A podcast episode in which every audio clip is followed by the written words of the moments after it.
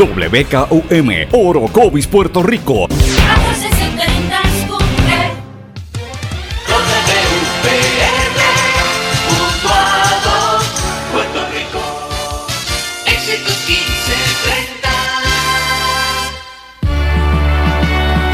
Transmite WEXS Patillas Guayama. XXX 61. Escuchas WMDB desde Fajardo, Puerto Rico, a través del 1480M y a través de www.el1480.net. 1480. Todo lo que dice genera controversia. Cada vez que ella se expresa, los haters se agitan, los políticos tiemblan porque es la única comprometida con la verdad. Periodista, bloguera, relacionista licenciada, analista de la noticia, escritora y le dicen la provocadora en las redes sociales. Y ahora comienza en blanco y negro con Sandra Rodríguez Coto. Bienvenidos a su programa en blanco y negro con Sandra. Hoy es miércoles 5 de septiembre de 2018, nuestra edición número 96. Por aquí, por la red informativa de Puerto Rico, les saluda Sandra Rodríguez Coto. Como todos los días, vengo con información distinta, con un enfoque diferente a las noticias y con un análisis de temas que no se están discutiendo en el resto de los medios de comunicación en el país, que son temas importantes para todos nosotros en Puerto Rico. Le doy un saludo bien cordial a todos los que nos sintonizan a través de Éxitos 1530 Dutuado, Cumbre 1470 de Orocovis, X61 en Patillas y el 1480 en Fajardo San Juan y los que nos sintonizan sobre todo en la diáspora a través de las plataformas digitales de estas emisoras y que me dejan sus mensajes en las páginas cibernéticas de ellos mismos o en la mía, en Facebook, Sandra Rodríguez Coto, Twitter, SRC Sandra. Y tengo que comenzar diciéndole, Empiezo, como les dije al principio de esta semana, que vengo con información distinta. Tiene que escuchar lo que vamos a hablar en el programa de hoy, porque son situaciones que nos atañen y nos impactan a todos nosotros en Puerto Rico.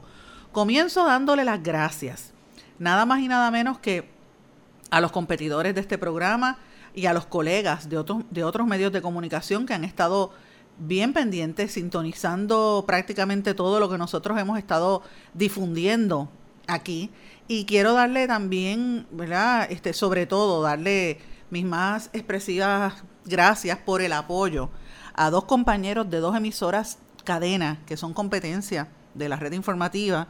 Me refiero al amigo Luis Dávila Colón de WKQ Univisión y al amigo Quique Cruz de la cadena Noti1. Ambos estuvieron pendientes a lo que hemos estado reseñando en, en, esta, en este espacio sobre nuestra conversación exclusiva como ciudadanos que tuvimos con el monitor de la policía, el monitor federal Arnaldo Claudio. Eso significa, para que ustedes vean que los compañeros en otras, en otras emisoras están pendientes a lo que estamos diciendo aquí en la red informativa. Óyete eso, Julito y Martínez, escuchen esto. A pesar de que otros colegas dicen que estos son emisoritas metralla, como le dicen, que son las regionales, que nadie oye las regiones, que las regiones no importa, para que ustedes escuchen, están sintonizando. No solamente eso, sino también el profesor Ángel Rosa, en, en, la, como colega en la, en la emisora CACU, o sea que están en las cadenas pendientes a lo que estamos diciendo aquí. Y ayer en las redes sociales tuvimos bastante comentario, de hecho acercamientos precisamente cuando se reseñó y se siguió repitiendo durante horas de la tarde los comentarios que habíamos difundido aquí sobre esa conversación con el monitor de la policía, el monitor federal Arnaldo Claudio. Yo eh, públicamente estoy reclamando una entrevista con este señor, una entrevista formal. Él no ha concedido entrevistas a menos que no sea abierto en una conferencia de prensa, ese tipo de cosas, o el informe.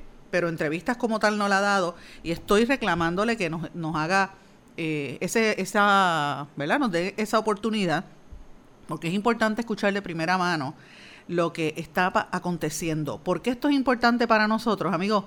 Porque sencillamente la policía en Puerto Rico está de brazos caídos, la uniformada está bajo asedio, los oficiales de la policía dan pena, porque a pesar de que se le han eh, aumentado salarios y ese tipo de cosas, están en unas condiciones muy difíciles. Cuando usted ve a un policía en este país hay que respaldarlo porque eh, primero que, ponen la salud, ponen la seguridad y ponen su vida en riesgo por la seguridad de todos nosotros y siguen siendo vapuleados, no tienen ni siquiera seguro social.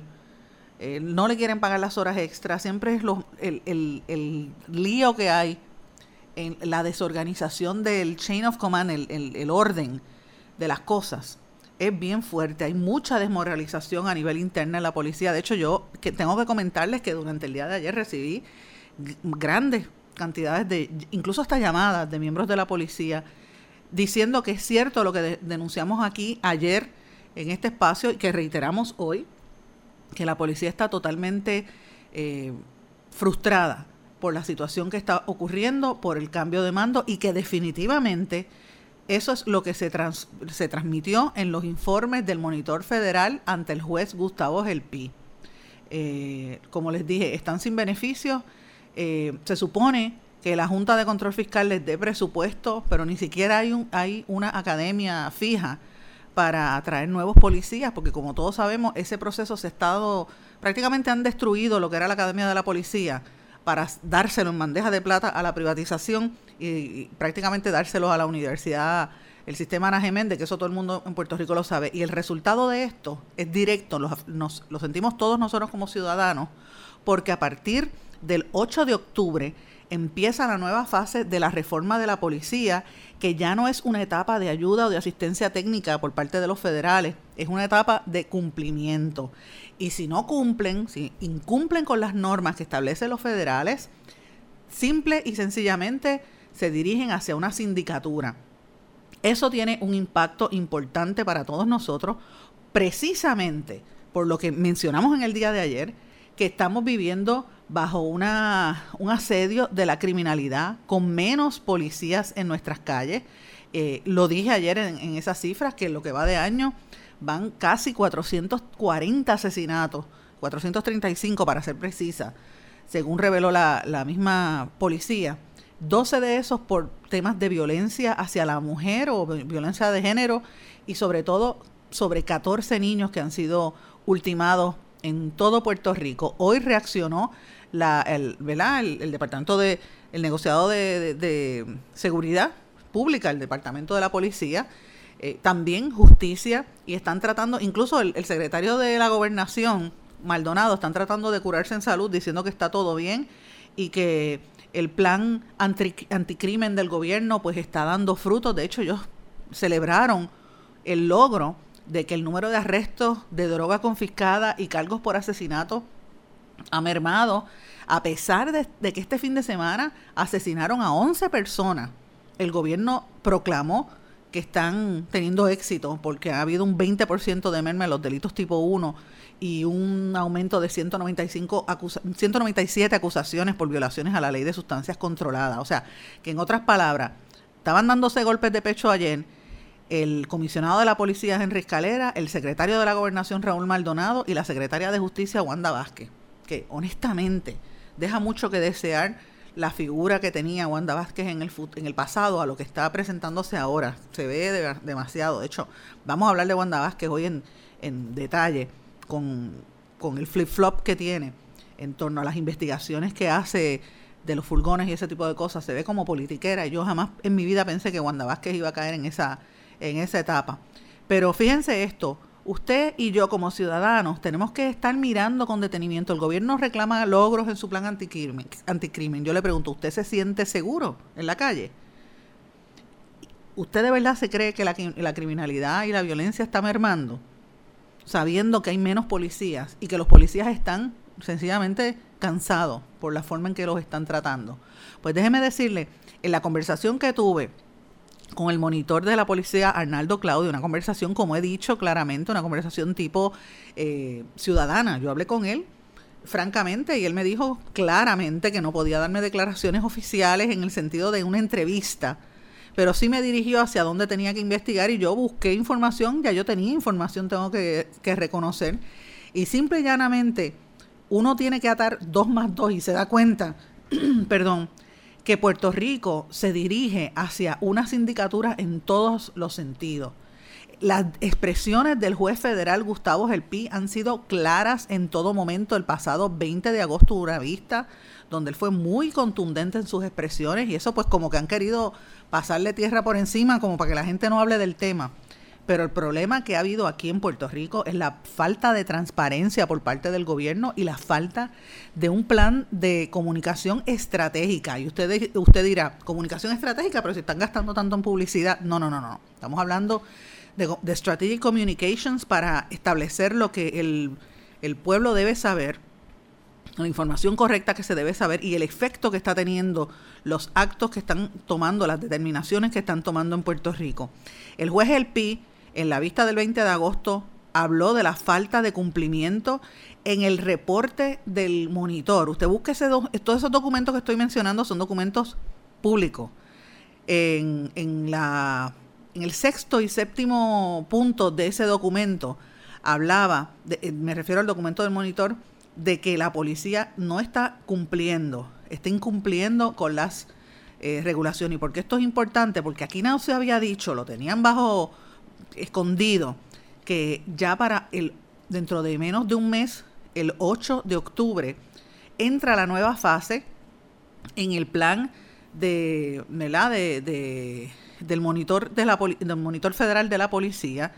Ya, ya pasó la primera etapa, que es una etapa de cumplimiento, lo que le llaman capacity building, la, etapa de, capacitación donde el gobierno federal está llevando de la mano a la policía de Puerto Rico para que mejore su situación interna. Ahí es que usted ve todos los estudios que han estado haciendo, los reportes que ha estado haciendo el, el monitor federal, que se los presenta al juez El Pique, es el que tiene la, la última palabra en todo este proceso, el juez federal. Esa etapa culmina el 8 de octubre, como dije durante el día de ayer.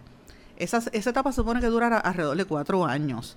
Se han añadido una serie de meses porque por el, paso de los huracanes María e Irma, pues la policía no pudo cumplir con ciertos eh, puntos, entiendo que son alrededor de 30, y se extendió, pero sin, sin lugar a dudas empieza el 8 de octubre la segunda fase. La fase segunda es la que ellos llaman eh, ya de compliance, cumplimiento, cumplimiento sostenido. Y el gobierno tiene que probar durante un espacio de dos años que están cumpliendo con las leyes federales. De lo contrario, se van eh, abocados, dirigidos a la sindicatura. Y antes de irnos a la pauta, antes de irnos a la pausa, usted tiene que eh, considerar esto. Estamos prácticamente bajo una supervisión y prácticamente bajo una sindicatura en la policía. Estamos bajo una sindicatura de nuestra educación, sobre todo en educación especial, bajo el pleito de clase, en educación. Lo tuvimos por muchos años en las cárceles con el pleito de Morales Feliciano, que ahora mismo están sacando este, presos de aquí para evitar que volvamos a caer en lo mismo. Y más que nada en nuestras finanzas bajo la Junta de Control Fiscal. En otras palabras, comprueba el fracaso total del gobierno en la administración de la cosa pública. Vamos a hablar de esto a nuestro regreso luego de esta pausa. No se retiren, el análisis y la controversia continúa en breve, en blanco y negro, con Sandra Rodríguez Coto. Te pondrán a prueba, te llevarán hasta el límite, pero no importa cuán fuerte griten o cuántos cositos de queso vuelen por el aire, tú eres el conductor, el que está al mando no te rindas.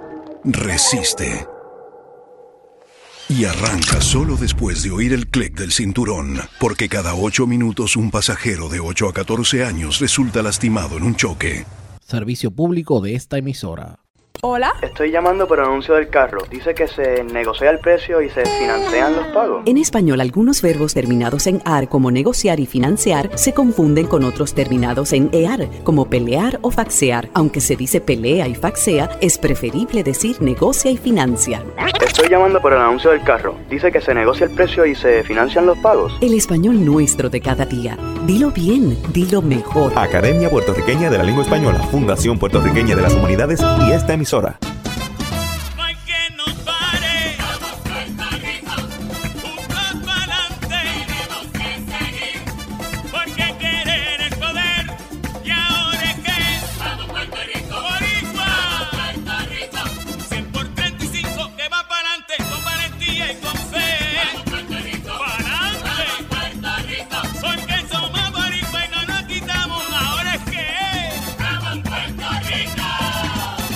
Más de 100.000 perros desamparados en las calles de Puerto Rico. El abandonar un animal es abuso y es ilegal. Si ya no puedes atender a tu perro, llévalo a un albergue o centro de control. Si lo abandonas en la calle, le estás garantizando una muerte dolorosa y segura. Evitemos tener animales sufriendo en nuestra isla. Reportar el abuso es tu responsabilidad. Así que si ves a alguien maltratando o abandonando un animal, llama inmediatamente a la policía al 787-343-2020. Comprométete. Dame tu correo electrónico, por favor. Jimena Pérez, arroba, coqui.com.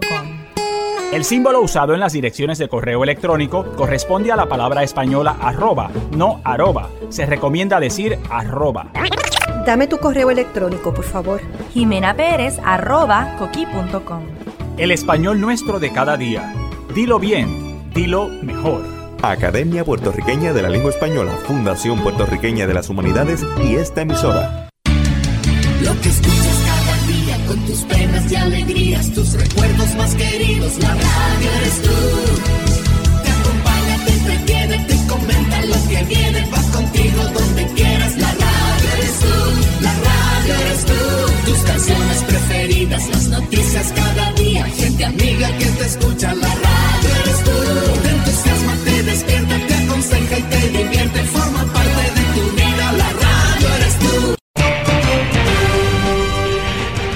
Ya regresamos con el programa de la verdad en blanco y negro con Sandra Rodríguez Coto.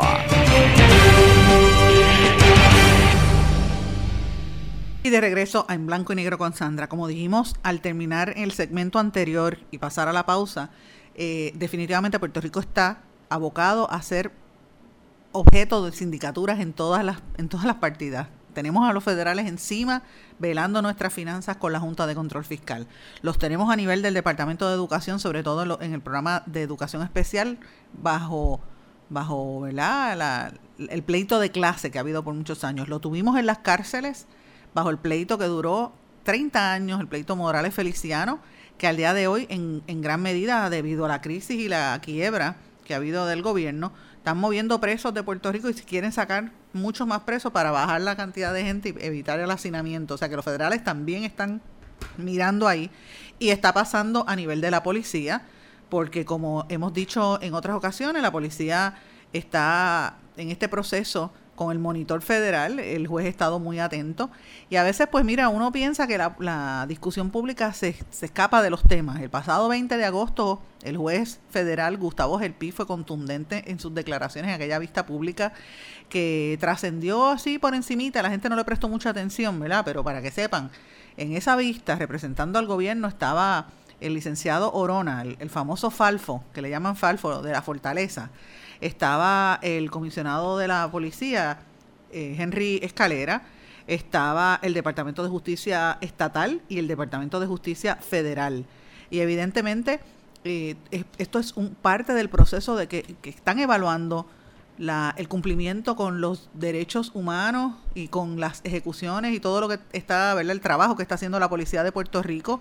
Y eh, como ustedes recordarán, se había en varias ocasiones el los informes del monitor había, del monitor federal habían determinado que la creación de este departamento sombrilla que se le otorgó a Pesquera era un error y que incumplía, entre otras cosas, con el, el, el chain of command, el orden de, de las cosas que debe haber a nivel de la policía, que hay un- una desorganización, pasó cuando estaba la superintendente eh, anterior, ¿verdad? El- la Michelle Freire y Michelle Hernández de, Fre- de Freili, y la destituyeron para poner en esta posición a Héctor Pesquera.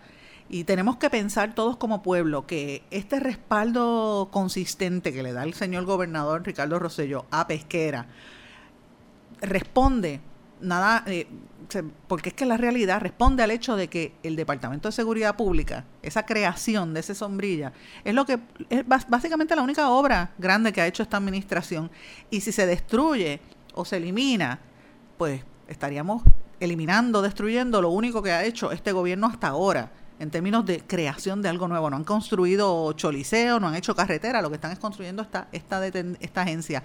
Pero si usted se fija, todos y cada uno de las dependencias que pertenecen a esa sombrilla han tenido problemas. Y el jefe ha tenido problemas en todo. Mire lo que pasó en el negociado en, en ciencia forense, de, el espectáculo ese que llevó Pesquera a una gente a ver, a unos supuestos periodistas, a ver los cadáveres eh, que estaban allí eh, apilados. se ha ido la gente, se fue el director, se fue la, la directora interina y ya sabemos el caos que hay en medicina, en ciencia forense. En manejo de emergencia, Pesquera sacó a la gente que sabía. Tienen ahí arrinconado a Heriberto Saurí y a, y a, rescatista Nino Correa, entre otros. No han estado utilizando los recursos de otros jefes de manejo de emergencia que sí sabían el manejo de emergencia, que están capacitados, los han esquineado. Y olvídate de los populares, no, ni siquiera están mirando a los que son PNP, que son unos cuantos. Eh, y miren el caos, hasta el mismo reporte de George Washington University sobre las muertes después del huracán revelan la, la incompetencia que hubo en el manejo y apuntan al secretario de, Seguridad Pública, Héctor Pesquera, en cuanto a eso. Y mira lo que está pasando en la policía. O sea, ¿cuál es el elemento común en todo esto? Es el señor Pesquera. ¿Y cuál es la respuesta del gobernador? El gobernador lo aplaude y lo respalda. La pregunta es ¿por qué? Pues básicamente, como acabo de decir, lo tiene que respaldar porque es la única entidad que él ha creado y la única entidad que tiene, que, podría decir que es la creación. Y si se destruye o se elimina, como está pidiendo, o que se rectifique la manera en que opera, como pide eh, y a todas luces eso es lo que da a entender el juez federal Gustavo Gelpi en sus determinaciones y comentarios, pues definitivamente eso sería un golpe fuerte a la ejecución del gobernador y a la implementación de los, de los supuestos planes del gobernador Ricardo Rosello. Así que hay que estar pendiente a eso. Yo estoy consciente que en la sección 256 del informe o del acuerdo federal se supone que el monitor está eh, se le prohíbe hablar con la prensa. Y yo quiero aclarar y, reiterar que él me negó una entrevista y yo estoy solicitando formalmente y por este medio una entrevista con él, porque me parece que es importante que la gente sepa dónde estamos parados en términos de seguridad en un momento donde hay tanta preocupación por el alza en la criminalidad y a nivel interno en la policía, donde hay mucha preocupación de muchos policías que se han estado comunicando con esta servidora por la situación interna que hay. Y a nivel de gobierno, pues miren, eh, como dije anteriormente, hay un problema serio de lo que se llama en, en estrategia, Strategic Communications, comunicación estratégica y el efecto que va a tener el mensaje que se lleva al público sobre lo que está ocurriendo. Hasta el momento no se ha podido socializar el mensaje, en otras palabras, no se ha podido difundir un mensaje de que las cosas están bien y que la criminalidad está bien porque la gente no se lo cree. Hay un problema serio de credibilidad de parte del gobierno. Fíjense que comencé diciendo este, este programa, hablando de la conferencia de prensa que tuvo ayer la secretaria de Justicia, el secretario de, de la Gobernación y el jefe de la policía, hablando de que a pesar de que ha aumentado y que hubo 11 asesinatos este fin de semana, pues todo está bien. Eso demuestra que el, el efecto que hay, el efecto es que a pesar de que se menciona algo, la gente no se lo cree porque vemos en la vida real que la situación es diferente. Eh, un ejemplo ah, eh, sobre esto, por ejemplo, eh, sobre este tema, el disloque que hay en la comunicación oficial y lo que dicen y, lo que hacen, es el, como he mencionado anteriormente, el tema de la falta de talento y, la destrucción que han hecho de la Academia de la Policía. Aquí hace falta más policía, todo el mundo lo sabe pero no van a llegar porque no tienen la Academia de la Policía, están haciendo todo lo posible por privatizarla. Así que eso es otra de las cosas que se tiene que hablar con claridad. Eh, y pues la gente tiene que saberlo, la gente tiene que saberlo. Y lo otro es, mire, usted ciudadano que me está escuchando, señora que me está escuchando en este programa, que sé que hay mucha gente sintonizando durante la hora del almuerzo, no me crea a mí, siéntese en, la, en, la, en su casa, busque el celular, búsquese la página de Twitter y mire los tweets oficiales del gobierno, los mire los tweets de la policía y los que vienen de Fortaleza. ¿Por qué yo le digo tweets? Busque esa red por una razón bien fundamental. Aquí en el gobierno se creen que porque alguien escribió un tweet, eso es la realidad. Y déjeme decirle algo, no se dejen engañar, señores, que estamos hablando aquí. Yo le estoy hablando con claridad. Twitter tiene alrededor de 300 mil, un 30% del total de la audiencia en Puerto Rico. A diferencia, por ejemplo, de la página social de Facebook que tiene, eh, a mí para mí es el, medio, los estudios lo, lo corroboran, es el, medio de mayor alcance y difusión en Puerto Rico porque hay cerca de dos millones de personas ahí metido todo el tiempo. Pero en Twitter es la misma gente que se habla de ellos mismos, son los mismos políticos, los mismos periodistas y la misma gente y, los mismos analistas, comentaristas y, cabilderos también. Entonces, cuando aparece un tuit, tú te crees que, la, que va a tener un impacto grande, como por ejemplo cuando el presidente de los Estados Unidos hace un tuit pero hay una diferencia fundamental en la manera en que ese medio opera. Allí tiene más difusión que acá. ¿Y por qué yo digo todo esto? Porque miren, van a los tweets y fíjense el discurso oficial del gobierno. En Twitter y en Instagram, constantemente el gobernador por la mañana se levanta y dice buenos días, no dice más nada, y enseguida empiezan las fotos a lo largo del día de la primera dama posando, de los nenes del gobernador en fotografías en la fortaleza, unas fotos hermosas, los niños, de verdad, honestamente, esos nenes son una maravilla, Dios los bendiga, son bien lindos los dos nenes de, del gobernador. Pero ¿qué tiene que ver eso? ¿Qué, ¿Qué efecto tiene eso cuando la ciudadanía, usted que me está escuchando, posiblemente tenga que estar bregando con miedo en su casa porque no tiene seguridad o no tiene acceso a, todavía está debajo de un toldo, viviendo debajo de un toldo, no consigue trabajo? y tiene miedo por, por el alza de la criminalidad que hay en Puerto Rico, ¿qué impacto tiene para usted esos tweets con la imagen de los nenes y con la imagen de la primera dama? Mire, eso demuestra el disloque que hay en la comunicación estratégica hacia el país. Y no se puede manejar a Puerto Rico la comunicación oficial como si Puerto Rico estuviese en un estado de guerra. En Puerto Rico la gente lo que quiere es echar para adelante, la gente lo que quiere es trabajar la comunicación del gobierno tiene que hacer de esa manera y, debe ser transparente, la gente lo está reclamando.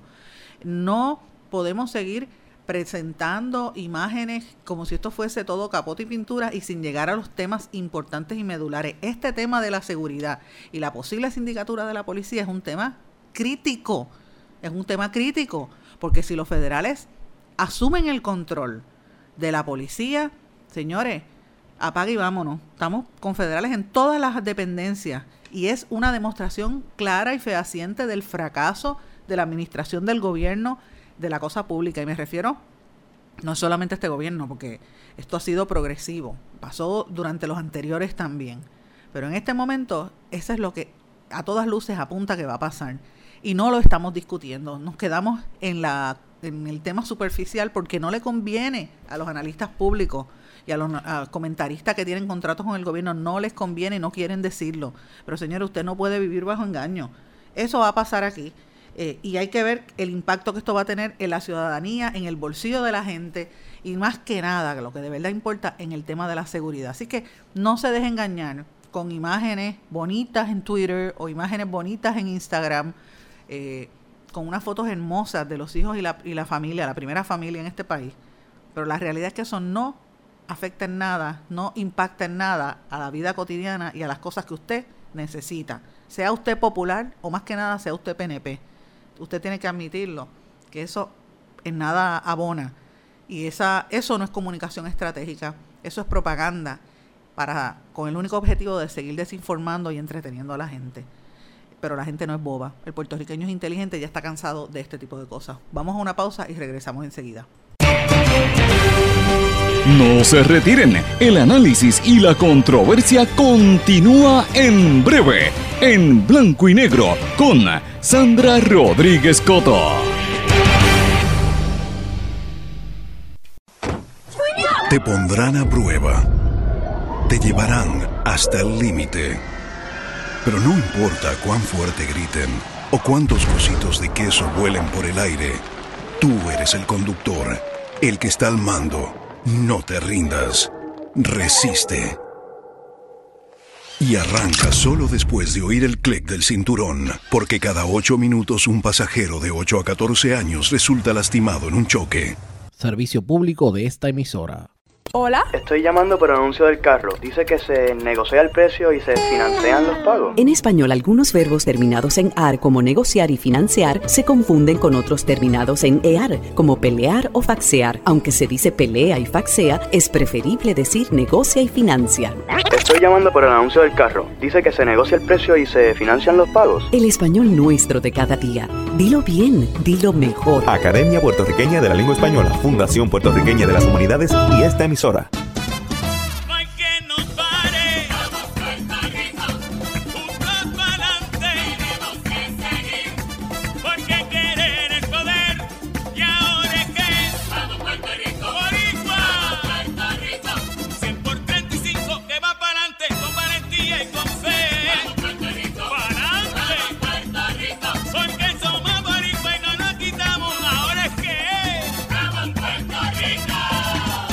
más de 100.000 perros desamparados en las calles de Puerto Rico. El abandonar un animal es abuso y es ilegal. Si ya no puedes atender a tu perro, llévalo a un albergue o centro de control. Si lo abandonas en la calle, le estás garantizando una muerte dolorosa y segura.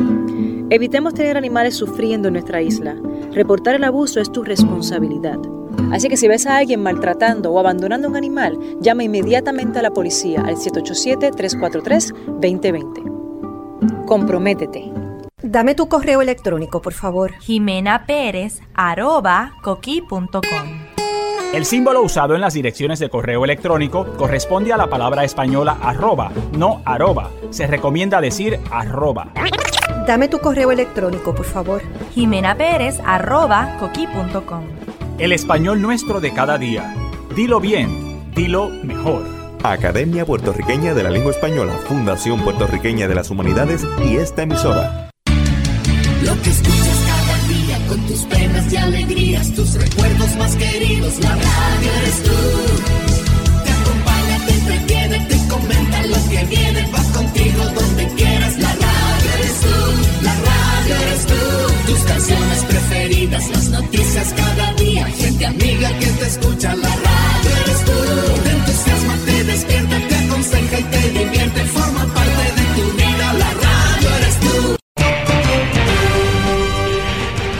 ya regresamos con el programa de la verdad en blanco y negro con Sandra Rodríguez Coto.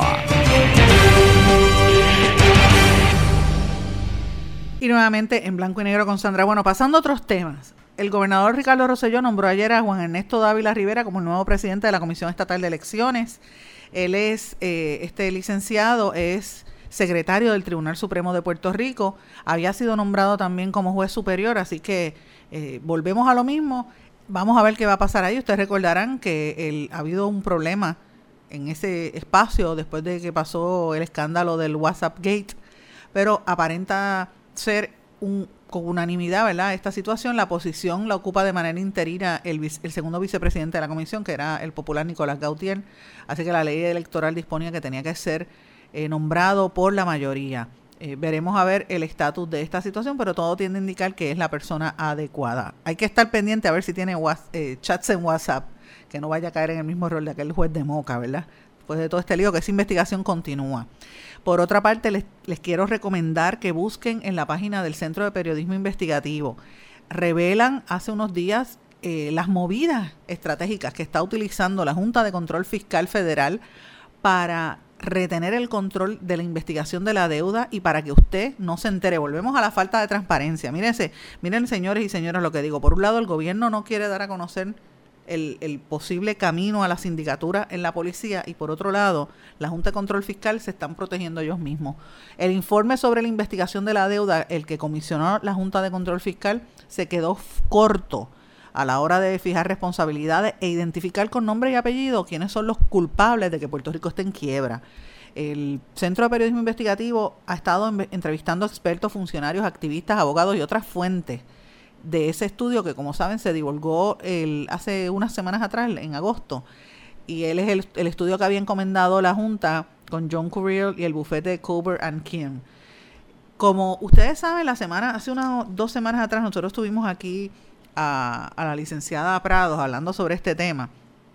Pero lo importante de esto es que ni Yaresco, en la Junta de Control Fiscal, ni, ni el gobierno ni siquiera eh, la minoría, las minorías han querido entrar en detalle, sobre todo a, a nivel de fortaleza, en AFAF, nadie quiere hablar. Todo el mundo se protege entre sí, la secretaria de Justicia tampoco. Ella está diciendo que si ha habido algún caso, que si, ha habido algún hallazgo de falta de transparencia, pues no dicen nada. La Contralora de Puerto Rico, Yasmín Valdivieso, dijo que ojió el informe, pero tampoco dice qué va a pasar. Y, en otras palabras, ¿quiénes son los que permitieron que se endeudara el país en la magnitud en que está? Más que nada, en ese comité interno de la Junta de Control Fiscal hay dos ex jefes de lo que era el Banco de Fomento. Uno es este, los dos que están ahí, el que ahora es que estaba en Santander y, y este Caco García, los dos. O sea que está el cabro velando las lechugas, no solamente la Junta de Control Fiscal, sino también el comité que va a evaluar quiénes fueron los que llevaron a, esta, a esta crisis. O sea, ellos mismos se están evaluando. Y señores, usted y yo, al final de, la, de todo esto, el que va a pagar es el pueblo como usted y yo. Ese es el problema, porque eh, uno dirá, pero esto es complicado, la deuda, sí es complicado, pero usted es el que lo está pagando en los peajes que no se los quieren cortar, porque la Junta de Control Fiscal dijo que no va a bajar las multas de los peajes, no las va a bajar de 50 dólares. Eh, lo dijo ya la Junta. La Junta ha dicho que va a eliminar prácticamente, a borrar del mapa a la Universidad de Puerto Rico. Están haciendo recortes y recortes eh, todo el tiempo y van a empezar a recortar, a recortar beneficios. Así que usted lo va a sentir y hay, eh, hay necesidad de que se sepa esos procesos de transparencia, que sean claros y que el pueblo sepa quiénes son los culpables de esto, pero se están protegiendo ante sí. Así que les recomiendo que lean esa, esa información, lo pueden buscar en la internet. Por otra parte, la Agencia Federal para el Manejo de Emergencias, FEMA, encontró numerosos retos en la planificación y en la logística para repartir ayuda para Puerto Rico y las Islas Vírgenes durante el paso del huracán, sobre todo por las distancias entre la isla y el continente. Esto lo determina un estudio, un informe, dice 2017 Hurricanes and Wildfires Initial Observations of the Federal Response and Key Recovery Challenges, un estudio que publicó ayer la oficina de, eh, Contabilidad General del GAO en los Estados Unidos, donde dice prácticamente que Puerto Rico recibió lo peor de FEMA después del huracán María. Eh, y esto pues evidentemente es importante porque todas las agencias poco a poco, las agencias federales han estado diciendo y, reafirmando que nos dieron lo peor. Y pues el, el presidente de los Estados Unidos sigue aplaudiéndose a él mismo y diciendo que todo estuvo perfecto, pero todos los que hemos sufrido pues sabemos lo que hay. Eh, como mencioné anteriormente, la Junta de Control Fiscal se opone a eliminar las multas de autoexpreso y a eximir eh, generadores del IBU mientras ponen condiciones a un proyecto en ACES. Estas son algunas de las declaraciones del día de ayer eh, de los titulares. Y un tema que a mí me parece bien importante, la secretaria de Justicia, Wanda Vázquez, dijo que no hay delito por los furgones encontrados en la finca de un allegado del PNP. Miren cómo está aparente y algadamente, como decía que el programa de televisión, tirándole la toalla a un allegado del Partido Nuevo Progresista en Toa Alta. Porque ustedes saben que los furgones que estaban llenos de ayuda aparecieron en, en una finca de, de, un terreno de Carlos Candela eh, José San José Reyes un donante del Partido Nuevo Progresista y ex asesor de la Autoridad de Transporte Marítimo, eh, Luis Abreu. Me refiero a Luis Abreu, que es uno de los asesores y contribuyentes del, del, actual gobierno. Volvemos a lo mismo, señores. Al principio de esta emergencia, de esta emergencia, la secretaria de, Justicia fue allá, hizo un show en patillas y, dijo que iba a investigar el mal manejo de unas, unas paletas de agua que habían, que se estaban utilizando, pero donde está el dinero y la cosa grande, no quieren meter mano. ¿Cuánta gente pudo haber utilizado esa, esa ayuda que se perdió en esos vagones y por qué están protegiendo esos vagones? La pregunta es por qué. Y hablando de vagones y muertes y el tribunal, eh, fíjense la, lo que dijo ayer en la tarde la jueza, eh, una de las juezas de la, del Tribunal Supremo de los Estados Unidos, la puertorriqueña Sonia Sotomayor, quien dijo en el programa The View que entre los muertos que no habían sido contabilizados por el huracán habían familiares de ella y que ya pues obviamente perdió un familiar aquí por la falta de servicio eléctrico. Para que ustedes vean el problema que yo siempre menciono, todo lo que ocurre en Puerto Rico en la diáspora se siente en el doble y se magnifica. Y a veces los gobernantes y los, los, líderes puertorriqueños piensan que lo que hacen aquí no tiene repercusión. Mire, ahora más que nunca Cualquier paso que se dé, la prensa lo difunde y cualquier y los puertorriqueños en la diáspora tienen unas posiciones importantísimas. Hasta tenemos una jueza en el Supremo y miren esto. Ella misma corrobora que también fue víctima del mal manejo de estas de, de, las víctimas, ¿verdad? Y, de, y del mal manejo de la cosa pública durante el huracán, que fue una cosa, es una barbaridad que provocó, según el estudio, el análisis ese que hizo preliminar la Universidad de George Washington, 2.975 muertes. Así que imagínate. Quedándonos en el tema de justicia y de seguridad. La compañera Dailín eh, Rodríguez del medio La Isla Oeste, que cubre el área de allá de Mayagüez, está dando a conocer una información, un rumor cada día más insistente de que, y pregunta si se, van a desaparecer los procuradores de menores. Eh, los recortes impuestos al Departamento de Justicia por parte de la Junta de Control Fiscal ponen en jaque el futuro de muchos niños en Puerto Rico que enfrentan procedimientos judiciales por la inminente reorganización de lo que se conoce como la Oficina del Procurador de Menores. Se alega que pronto se va a dar a conocer un anuncio de la consolidación o la eliminación de los puestos de procuradores de menores, cuya función es representar los intereses de los menores en los procesos judiciales por maltrato y negligencia. El tema de las adopciones, las reclamaciones para alimentos e investigar las querellas referidas por la policía donde se alegue la comisión de una falta por aquellos menores de 18 años de edad. ¿Qué significa esto? Que es un tema el Colegio de Abogados ha estado trabajando en la Comisión de la Niñez, en la cual yo colaboré también, lo digo públicamente.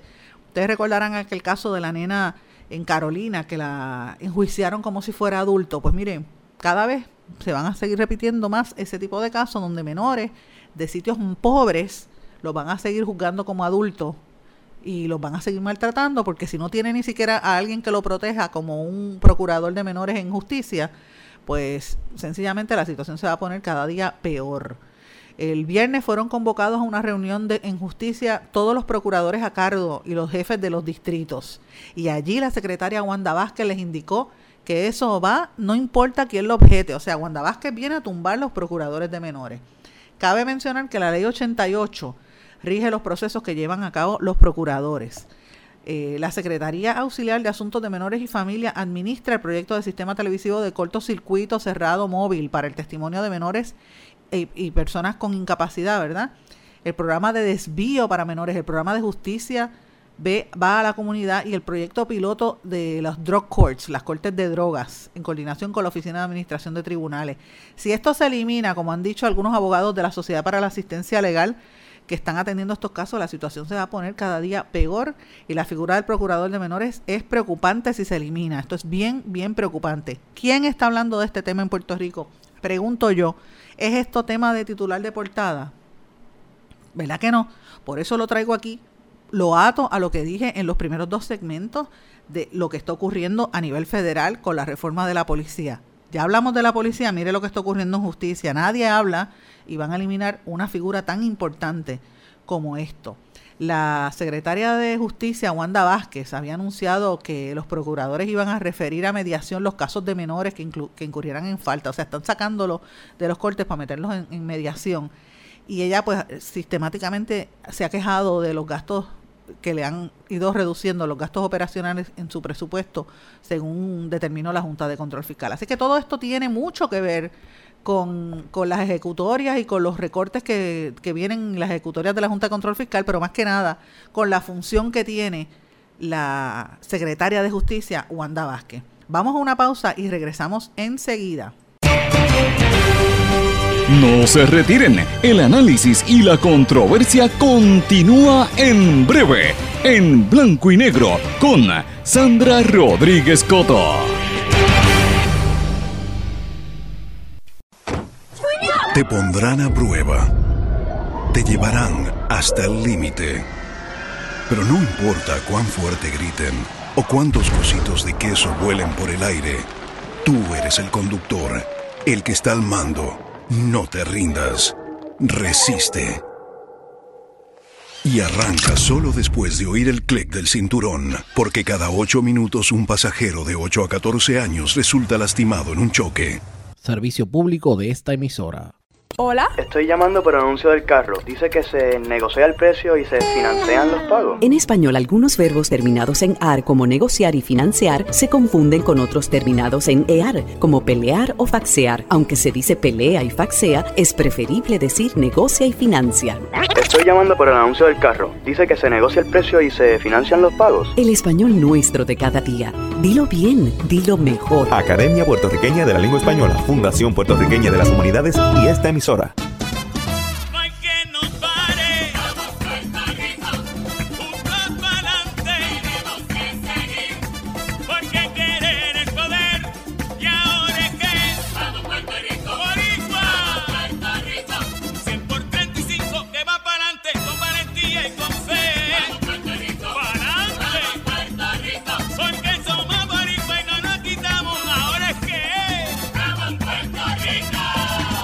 Hay más de 100.000 perros desamparados en las calles de Puerto Rico. El abandonar un animal es abuso y es ilegal. Si ya no puedes atender a tu perro, llévalo a un albergue o centro de control. Si lo abandonas en la calle, le estás garantizando una muerte dolorosa y segura. Evitemos tener animales sufriendo en nuestra isla. Reportar el abuso es tu responsabilidad. Así que si ves a alguien maltratando o abandonando un animal, llama inmediatamente a la policía al 787-343-2020. Comprométete. Dame tu correo electrónico, por favor. Jimena Pérez arroba coqui.com. El símbolo usado en las direcciones de correo electrónico corresponde a la palabra española arroba, no arroba. Se recomienda decir arroba. Dame tu correo electrónico, por favor. Jimena Pérez arroba coqui.com. El español nuestro de cada día. Dilo bien, dilo mejor. Academia Puertorriqueña de la Lengua Española, Fundación Puertorriqueña de las Humanidades y esta emisora. Lo que escuchas cada día con tus penas y alegrías, tus recuerdos más queridos, la radio eres tú. Te acompaña, te entretiene, te comenta lo que viene, vas contigo donde quieras, la radio eres tú, la radio eres tú. Tus canciones preferidas, las noticias cada día, gente amiga que te escucha, la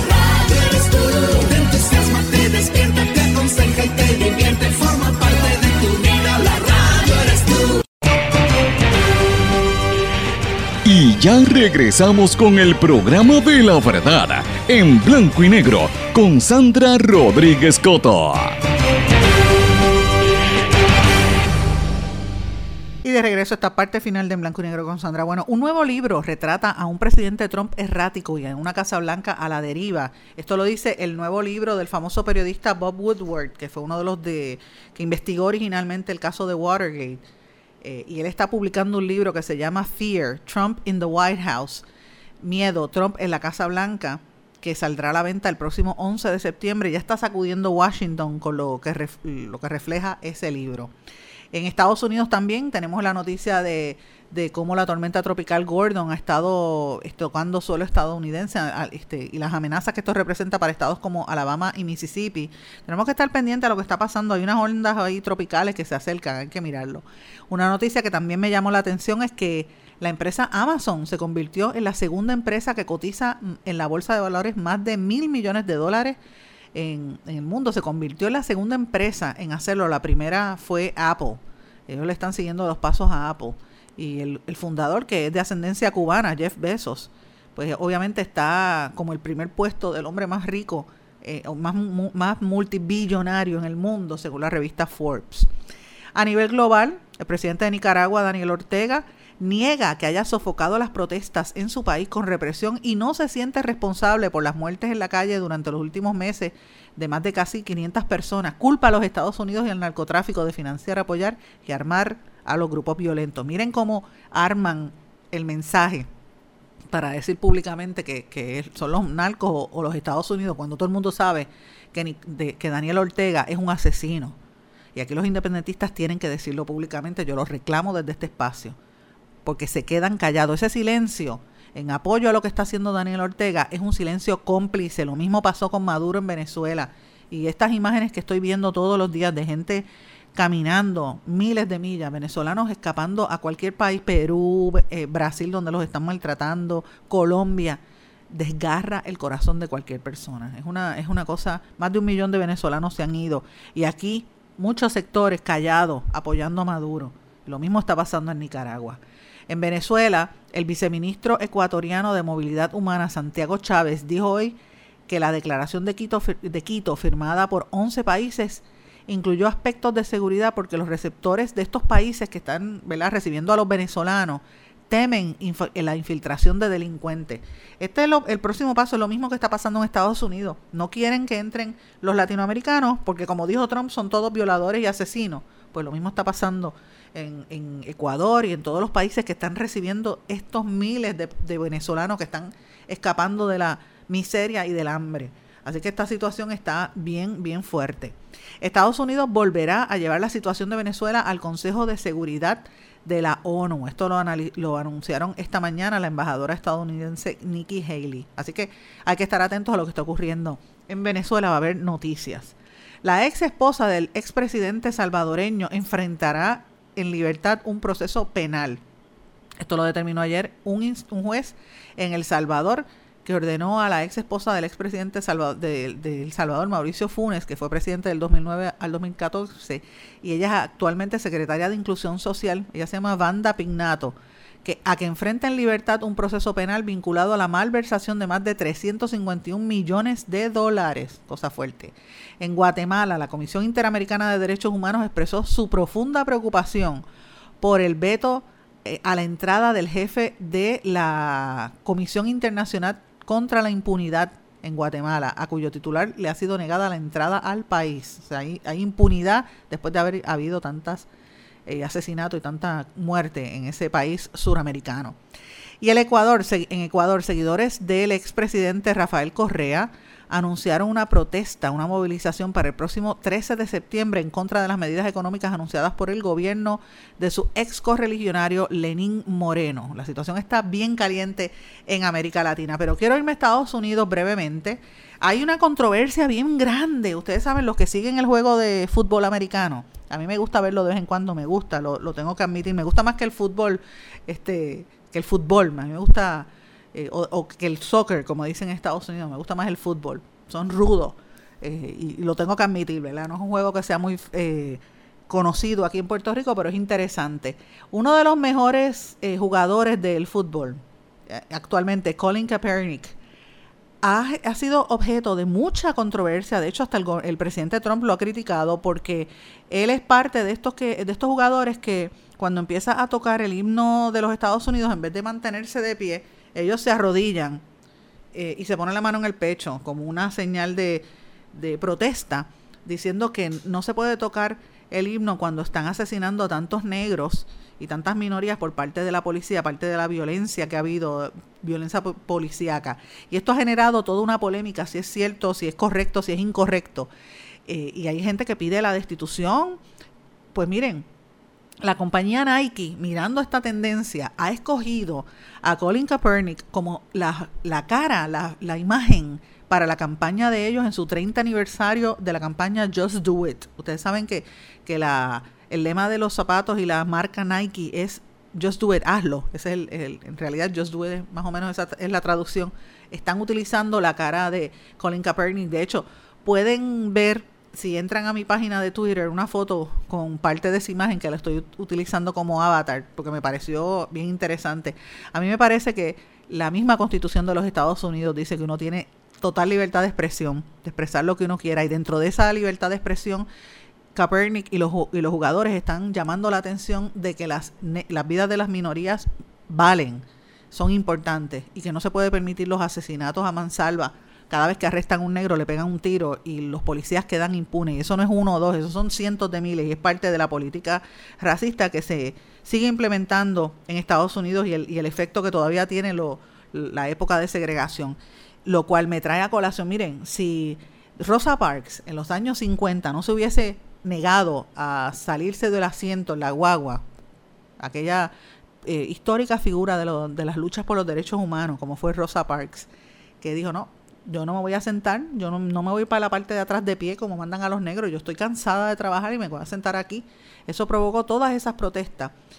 Eh, y eso fue un acto pacífico de desobediencia civil, por ejemplo, por, eh, decirlo así, que ahora se venera como un acto de, de, de, ¿verdad? de reconocimiento a lo que es la libertad de expresión. Pues yo entiendo que estos atletas tienen la libertad de expresión de llamar a colación y, y traer este tema porque es importante, porque las minorías están sufriendo mucho en los Estados Unidos y para mí esto es importante, pero lo más que me interesa y lo más que me llama la atención es que la, una compañía esté dispuesta a entrar en medio de esa polémica. Hay gente que está llamando hasta boicot de los productos de Nike, pero la compañía se arriesgó a hacerlo porque es un tema que llega a la fibra de las emociones de la gente y esto sin lugar a dudas va a tener repercusiones. Así que es importante.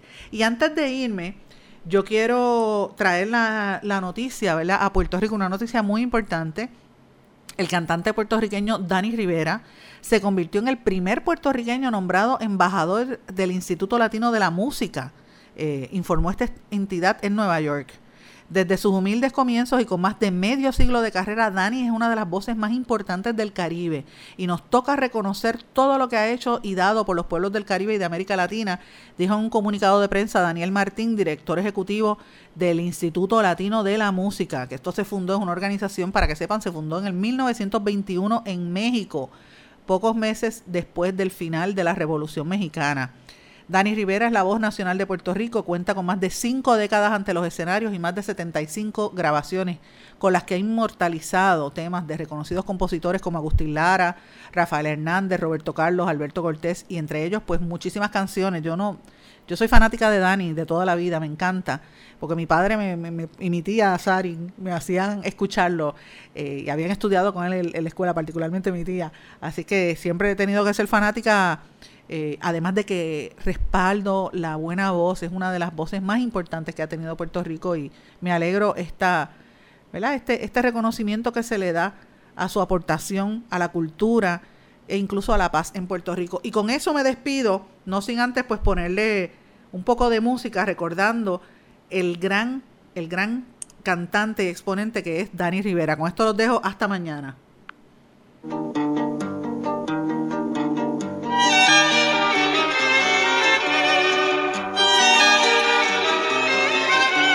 Estando contigo me olvido de todo y de mí. Parece que todo lo tengo teniéndote Siento este mal que me agobia y que llevo conmigo. Arruinando esta vida que tengo y no puedo Eres luz que ilumina las noches en mi largo camino. Y es por eso que frente al destino no quiero vivir. ¿Se quedó con ganas de más? Busque a Sandra Rodríguez Coto en las redes sociales o acceda a en blanco y porque a la hora de decir la verdad solo hay una persona en la cual se puede confiar. Sandra Rodríguez Coto en blanco y negro.